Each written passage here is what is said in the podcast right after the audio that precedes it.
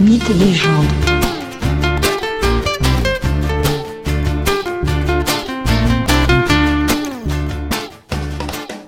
Bonjour à tous, aujourd'hui je vais vous présenter la création de l'univers dans la mythologie nordique. Au commencement se trouve un grand néant primordial. Ce néant est limité et bordé par deux mondes, Niflheim et Muspelheim. Au nord se trouve le monde du froid, de la glace et du vent, Niflheim. Au sud se trouve le monde du feu, Muspelheim. De la rencontre de ces deux mondes naît le premier être vivant. Des rivières d'eau gelée et de givre coulent du Niflheim vers le néant primordial. Dans le même temps, des vents chauds remontent pour leur part depuis le Muspelheim vers le néant primordial. Et ces vents font fondre la glace au cœur du néant. Les gouttes d'eau donnent alors naissance au géant Ymir. Ymir est le premier être vivant, un géant de givre. Mais la rencontre du givre et des vents chauds donne naissance à une seconde créature non moins extraordinaire et surprenante, une vache. Une énorme vache dont l'épi alimente quatre grandes rivières de lait. Cette vache porte le nom d'Audumla. Audumla est la nourrice du géant Ymir. Pendant le sommeil d'Ymir, d'autres géants naissent en sortant de son corps, de ses cuisses ou de ses aisselles. Mais la vache Audumla, la nourrice d'Ymir, a faim elle aussi, et elle se nourrit en léchant la glace et le sel. Voilà que le premier jour, l'action de sa longue langue râpeuse dégage de la glace une chevelure. Le lendemain, c'est la tête qui est dégagée de la gangue de glace. Enfin, le troisième jour, le corps de cette nouvelle créature est mis au jour. Il s'agit de Buri. Celui-ci a une apparence humaine. Il est beau, fort et vigoureux. Buri a un fils, Bor, et celui-ci a trois enfants, les célèbres dieux Odin, Vili et Vé.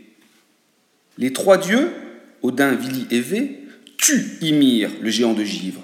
Ils le tuent parce qu'ils sont là de sa brutalité. Et le sang du premier être vivant, le sang de ce géant, se répand partout et forme un gigantesque torrent où se noient tous les autres géants. Tous, pas tout à fait. Un couple de géants survit et permet à la lignée des géants de givre de survivre. Il s'agit de Bergelmir et de sa femme. Et pour ne pas se noyer, ils évident un grand tronc d'arbre afin d'en faire une barque de fortune. Odin, Vé récupèrent alors la dépouille du géant Ymir, ce premier géant de givre, ils emportent la dépouille jusqu'au milieu du néant primordial, et là ils le dépaissent, et créent le monde avec ses différentes parties. La terre est créée avec sa chair, les montagnes sont faites de ses eaux, et les lacs, les mers, les rivières avec son sang.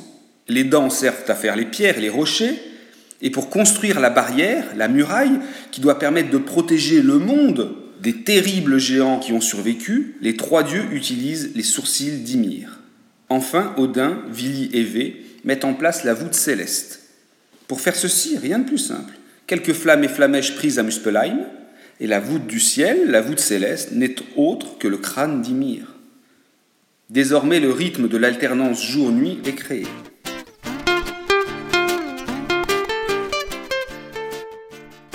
L'univers est organisé en neuf mondes. Au sud se trouve le Muspelheim, monde du feu, et le monde le plus au nord, le neuvième monde, au nord, est le Niflheim, le monde de la glace. Entre les deux se trouve notamment le cinquième monde, Midgrad, qui est le monde des hommes, ou encore Helheim, le huitième monde, qui est le monde des morts. Un monde important est Asgard, le monde des As. Asgard est le troisième monde. Les As sont les principaux dieux, tous ceux qui sont liés à Odin. Parmi eux, on trouve Tyr, Thor ou encore le terrible Loki. Mais aussi Heimdall, le gardien d'Asgard. Heimdall veille et protège le monde des As. Debout sur l'arc-en-ciel servant de pont avec les autres mondes, il doit prévenir du danger en soufflant dans son immense corps, instrument du nom de Gjalahorn. C'est ainsi que Heimdall doit annoncer le début de Ragnarok, c'est-à-dire la fin du monde dans la mythologie nordique. Fait intéressant, la fin du monde, le Ragnarok, doit voir mourir tous les hommes, sauf un couple chargé de repeupler le monde d'après, ainsi que presque tous les dieux. En effet, dans la mythologie nordique, les dieux sont mortels. Ces neuf mondes forment l'univers, qui est un arbre, un immense arbre, l'Yggdrasil. Dans le ciel, au sommet de l'arbre, se trouve le Muspelheim. Au niveau de la terre se trouve Midgrad, le monde des hommes, et au niveau des racines, sous la terre, se trouve Elheim, le monde des morts, et Niflheim, le monde du froid.